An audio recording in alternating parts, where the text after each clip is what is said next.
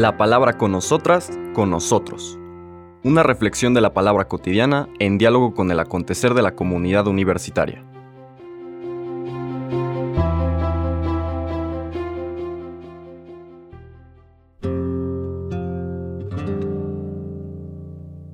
Hola, buenos días.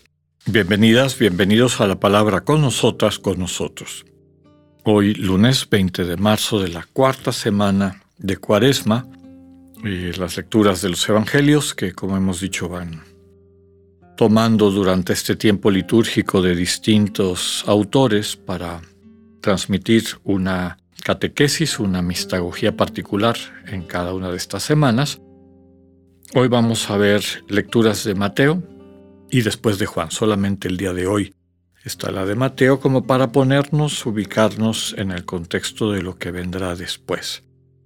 Es el inicio del Evangelio de Mateo, capítulo 1, versículos 16, después del 18 al 21 y finalmente versículo 24. Dice el texto, Jacob engendró a José, el esposo de María, de la cual nació Jesús llamado Cristo. Cristo vino al mundo de la siguiente manera. Estando María su madre desposada con José y antes de que vivieran juntos, sucedió que ella, por obra del Espíritu Santo, estaba esperando un hijo. José, su esposo, que era hombre justo, no queriendo ponerla en evidencia, pensó dejarla en secreto. Mientras pensaba en estas cosas, un ángel del Señor le dijo en sueños, José, hijo de David, no dudes en recibir en tu casa a María tu esposa, porque ella ha concebido por obra del Espíritu Santo. Dará a luz un hijo, y tú le pondrás el nombre de Jesús, porque él salvará a su pueblo de sus pecados. Cuando José despertó de aquel sueño, hizo lo que le había mandado el ángel del Señor. Palabra del Señor. Comentábamos que la lectura de este día pone un poquito en contexto lo que vamos a, meditar a lo largo de, los evangelios de esta semana, cuarta de Cuaresma.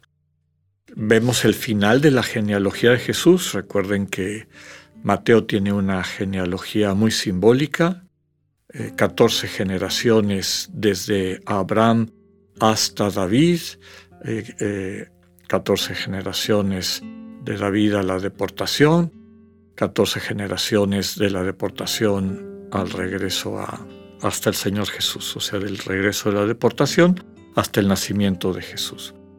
Y como el, el 14 en la numerología de Israel es el número de David, el cual se saca sumando las letras de su nombre, convertidas en números, y que todo eso quiere subrayar que el Señor Jesús es el heredero de David, por lo tanto en este linaje de la promesa eterna de Dios a David de que un descendiente suyo se sentará en el trono.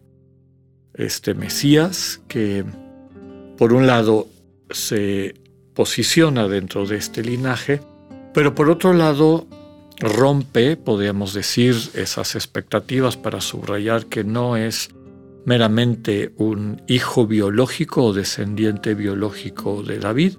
Y ya hemos dicho en otras ocasiones que para el pueblo judío lo fundamental era la voluntad del padre que adoptaba o que le daba su nombre a sus hijos, más allá de, esta, de este vínculo, podríamos decir hoy, eh, genético o de sangre. ¿no? Recordemos la ley del levirato, que cuando un hermano mayor, que era el heredero de todo, moría sin descendencia, su siguiente hermano se tenía que casar con la viuda y los hijos que nacieran de ese segundo matrimonio no se consideraban hijos del hermano menor, sino del hermano mayor. Entonces la visión judía en esta época de la pertenencia a un linaje, a una familia, a una secuencia este, de descendientes no era meramente biológica.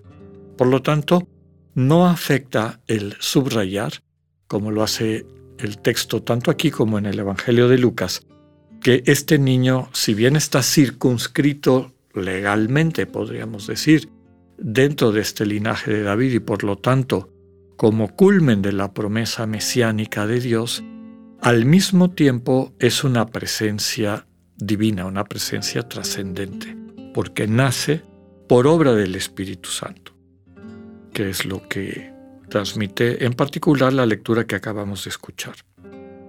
Una precisión, dice el texto, que María estaba desposada con José. Una cosa era que estuviera desposada y otra cosa que estuviera casada. A mí me gusta explicar esta tradición judía que todavía existe. Una persona está desposada, se parece a la manera como nosotros hablamos de prometida, ¿no? Eh, una chica está prometida, el chico está prometido, son prometidos o comprometidos cuando le dan el anillo y hay un, compromiso y hay una relación más fuerte. Desde la perspectiva judía, sobre todo legal, equivalía prácticamente al matrimonio, aunque no lo fuera todavía. Y el este, este desposorio a veces se hacía cuando eran niños, las dos personas, ¿no? No tenemos ninguna indicación que fuera el caso, desposorio de María y José, pero pudo haber sido años antes que estaban desposados.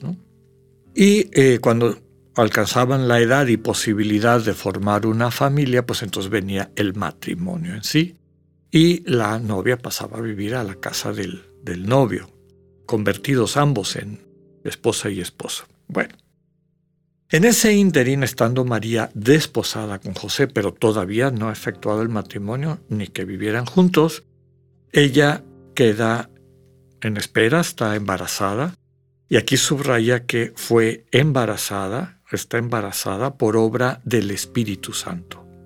Está esperando un hijo. Sabemos que el relato de Lucas va por otro camino, aunque describe lo mismo, en Lucas la figura preponderante es María, María es la que dialoga con el ángel, podríamos decir que nos describe la progresión para lo que está describiendo el texto de hoy, el sí de María, a diferencia de Lucas, Mateo subraya la figura de José, para una comunidad judio-cristiana, la figura del padre que da nombre y que vincula al niño a este linaje es todavía más importante y es el diálogo de voluntad de Dios es con José, no con María, invitando a José a que sea parte de este proyecto de Dios, acogiendo al niño y a María desde luego. Otra cosa interesante del texto es que José, que es su esposo, y subraya es hombre justo, no quería ponerla en evidencia. Ponerla en evidencia significaba denunciarla, lo cual se traducía en una ruptura de ese vínculo que podía tener consecuencias inclusive de, muerte. Era tomado como un adulterio prácticamente. No quiere un escándalo José, no quiere, pero tampoco es una persona que dice, bueno, pues no pasó nada. Subraya detrás de esto esta justicia de, José, ¿no? propia, digamos, de una moral propia del, del tiempo, de la ética, pero sobre todo de la moral judía de la época. Entonces, no es que no haya pasado nada, pero yo no quiero hacerte daño, quiero de una manera muy sencilla, como dice aquí, dejarla en secreto, ¿no? No, cumplir ese compromiso de matrimonio eventualmente. Luego está este, esta comunicación de Dios con José a través de sueños. Sueño puede ser sueño totalmente dormido, que es como normalmente se interpreta, pero puede ser también un estado alterado de conciencia, un estado de oración profunda, un estado de duerme vela, etc. ¿no? Lo que está subrayando es que cuando las defensas normales de la conciencia de, de una persona bajan, puede entrar la comunicación de Dios con mayor facilidad. Diríamos desde la perspectiva contemplativa, cuando la loca de la casa se calla, la mente desbocada guarda silencio o cuando la conciencia deja de estar prendida a ella, surge la comunicación de Dios. Y Dios lo que le comunica a José, a quien le subraya, eres hijo de David, no dudes en recibir en tu casa a María, es decir, en llevar a fin este contrato de matrimonio, porque ella ha concebido por del Espíritu Santo. Es decir, Dios está inmiscuido en esto no es una cuestión de infidelidad humana. Ella va a dar a luz un hijo le da el nombre Jesús, que ya sabemos que significa Yahvé salva, y luego lo subraya. Termina el diálogo de Dios con José, porque Él salvará a su pueblo de sus pecados. El final del mensaje es que José es dócil a lo que percibe como comunicación de Dios y hace lo que le pide. Que tengan un buen día, Dios con ustedes.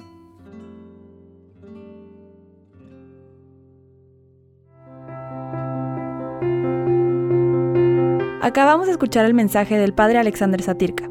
Escúchalo de lunes a viernes a las 8.45 de la mañana por radioiberoleón.com, a través de nuestra app gratuita para iOS y Android o por Spotify.